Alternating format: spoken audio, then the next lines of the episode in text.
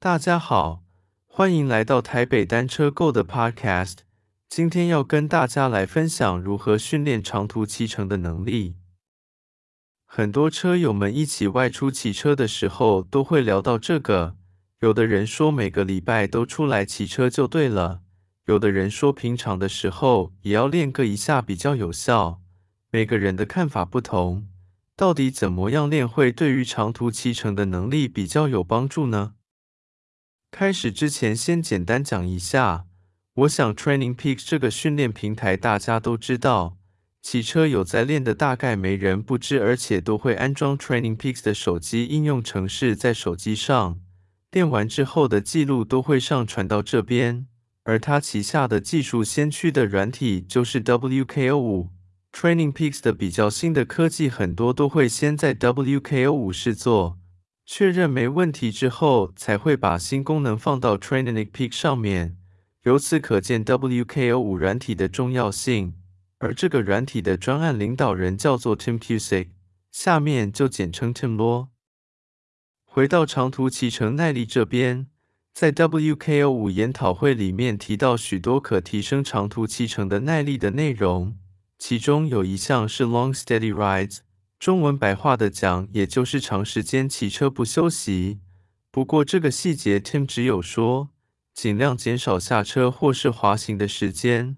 我是解读为尽量少摸鱼，尽量一直骑别下车。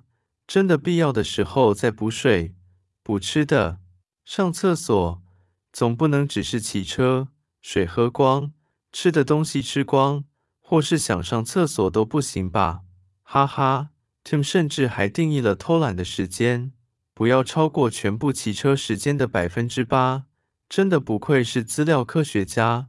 不过个人在家里采练习台做实验，大概一到一点五小时会下车喝个水、上个厕所，把这些下车的时间做个统计，也差不多要十二到十五趴左右，给大家参考参考。个人认为，要把摸鱼的时间降低到百分之八以下的话，大概要两个小时才能补水、补吃的、上厕所一次。对本人来说，算是还蛮严格的。不知道车友们是怎么想的呢？针对长时间骑车不休息的强度，在 WKO5 研讨会有提到，就是强度尽量维持在有氧阀值左右。而《Fast After 50》这本书里面也有提到，针对时间越长的比赛，就要维持在有氧阀值的强度下功夫多练。顺便提一下，《Fast After 50》这本书的作者跟《自行车训练圣经》的作者是同一人，乔弗瑞·州 （Freel）。既然有氧阀值这么重要，它到底是什么东西？显然，它对于长程耐力增进很有帮助。你当然可以在网络上 Google，你会得到很多详细的定义。这边直接简单的讲，就是练这个可以让你的身体更擅长使用脂肪来进行运动，而不是大部分都使用碳水化合物。每个人身上的脂肪存量都是很大量的，反而碳水化合物的存量顶多大概是介于一千到两千大卡左右。所以，如果你的身体更擅长燃烧脂肪，等于是你有用不完的燃料，长途骑车也就可以撑很久，也不太会慢下来了。同样的理论也应用在网络上另一个也很火红的训练方式 ——MF Training。这个练习方式主要核心目标就是要让你增强运动持久力。它的理论虽然跟上面讲的不是完全一样，但也一样是着重在有氧阀值。这样，车友们有感觉到有氧阀值的重要了吗？上面说了这么多，实务一点的说，到底要增进有氧阀值的话，课程的功率区间要骑在多少，练的量要多少吗？关于这部分，WKO5 研讨会中也有提过。在直接给答案之前，首先来讲一段大家应该都听不懂。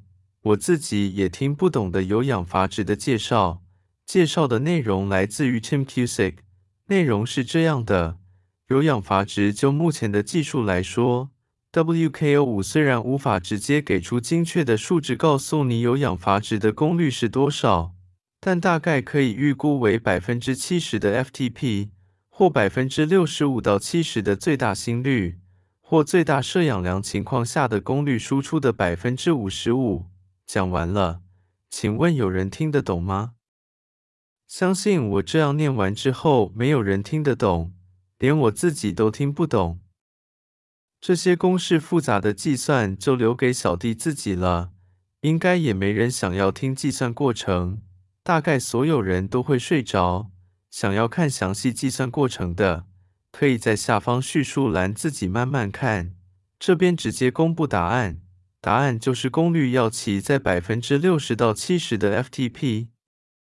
不过就有人要问了，怎么这个数字这么不确定？到底是 FTP 的百分之六十还是百分之七十？我只能说答对了。有氧阀值它就是一个范围而已。每天都会变动，例如昨天熬夜，前几天上班太累，或这两天没睡好，前天的课程太过激烈，都会影响你当下的有氧阀值。目标功率既然确定要骑到多少了，总之就是百分之六十到七十。不过一个礼拜到底要练多少的分量才算是足够呢？每天骑一日北高吗？其实这部分比较快就可以有答案，只要参考 Training Peaks 的建议每周目标 TSS 表格，就知道要练到多少。这边直接告诉你，一周 TSS 建议最少两百九，最多最多一千两百三十。注意，这是指一个礼拜的 TSS。以上报告完毕，是不是很简单就得到答案？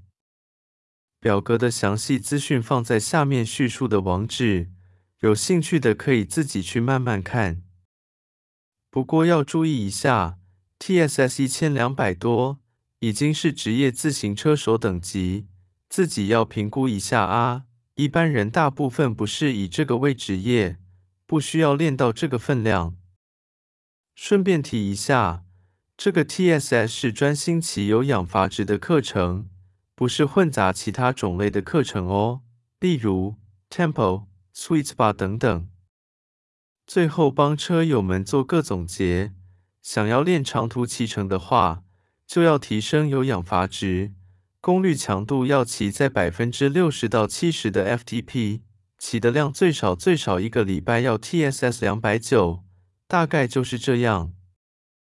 上面的参考资讯都来自于网络上的 Training Peaks 以及 WKO 五的网页，并且尽可能的不要掺杂太多我个人的想法，力求整个内容能比较客观。今天的分享就到这边，谢谢你的收听。又忘记一件事情要讲，如果刚好你是使用 Garmin 码表的话，可以到台北单车购的官网直接下载课程档。课程的设定可以让你直接练有氧阀值，把课程档复制到 Garmin 码表，用码表开始这个课程就开始练有氧阀值了。有兴趣的可以在下面叙述找到官网的网址。这次分享真的就到这边了，再见。